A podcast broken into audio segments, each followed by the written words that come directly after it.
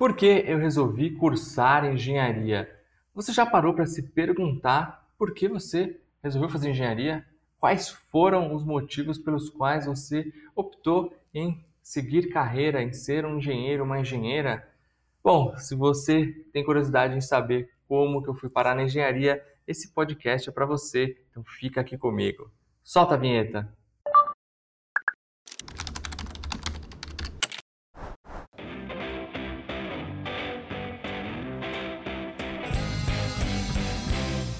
Muita gente me pergunta o motivo de eu ter resolvido fazer engenharia, principalmente quando eu falo que foi a minha segunda faculdade. Sim, a segunda faculdade, pois para quem não sabe, eu também sou formado em administração com especialização em marketing.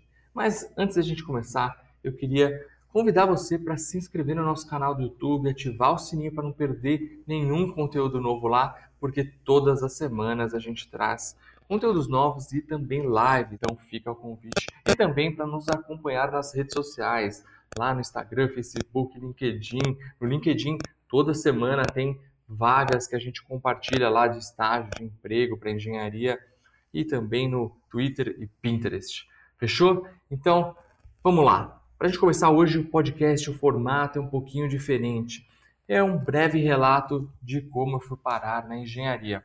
Então, pois bem, quando eu estava lá formado e tal, já procurando um novo desafio, em dúvida se fazia uma pós-graduação, um MBA ou até mesmo outra faculdade, eu me lembrei de algo que meu pai sempre quis que eu fosse, no caso, engenheiro. E naquele momento nem tanto por conta disso, mas eu resolvi resgatar um sonho de criança, sabe? Daqueles que você cresce brincando com aqueles bloquinhos de madeira ou Lego e durante a sua infância você vai sonhando e quando crescer você criar grandes coisas, construir grandes coisas, enfim. Foi mais ou menos por aí. E naquele momento eu comecei a avaliar diversas possibilidades e uma reflexão que eu tive foi que entre altos e baixos, crises políticas, econômicas, enfim, a engenharia é sempre uma das primeiras áreas profissões a se restabelecerem e está presente em todos os setores da economia, da indústria ao comércio e serviços. Então, aí já mostra que tem um grande leque de oportunidades. Não existe nenhuma área na qual o profissional de engenharia não possa ou não tenha capacidade de atuar.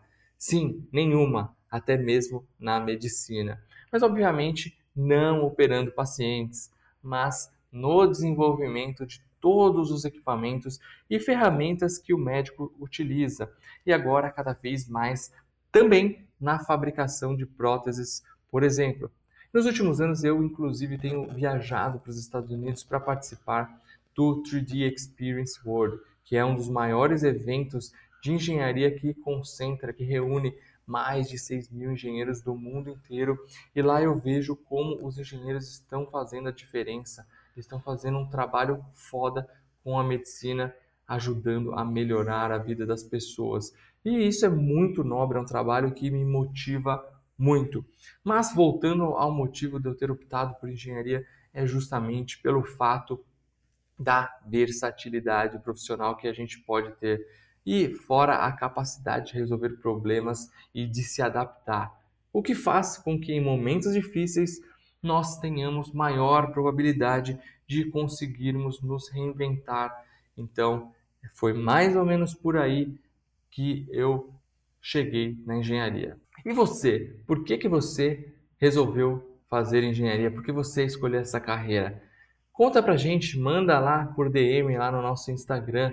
Eu vou ficar muito contente em saber esse seu relato. Ou então, tira um print do podcast, posta no seu Instagram e comenta lá que a gente compartilha também. Então, se você curtiu esse podcast, envia para aquele amigo, para aquele colega que talvez vai se inspirar também, vai se motivar, se ele está um pouquinho desanimado com a carreira na engenharia.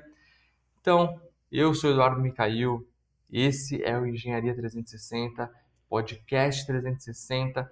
Se você quer contribuir com alguma pauta, quer fazer parte do nosso podcast, manda um e-mail para a gente lá no contato arroba engenharia360.com. Vai ser um enorme prazer ter a sua contribuição e poder utilizar esse seu insight para gravar um novo podcast para você, tá bom? Eu sou Eduardo Micail, esse é o Podcast 360 e a gente se vê na próxima.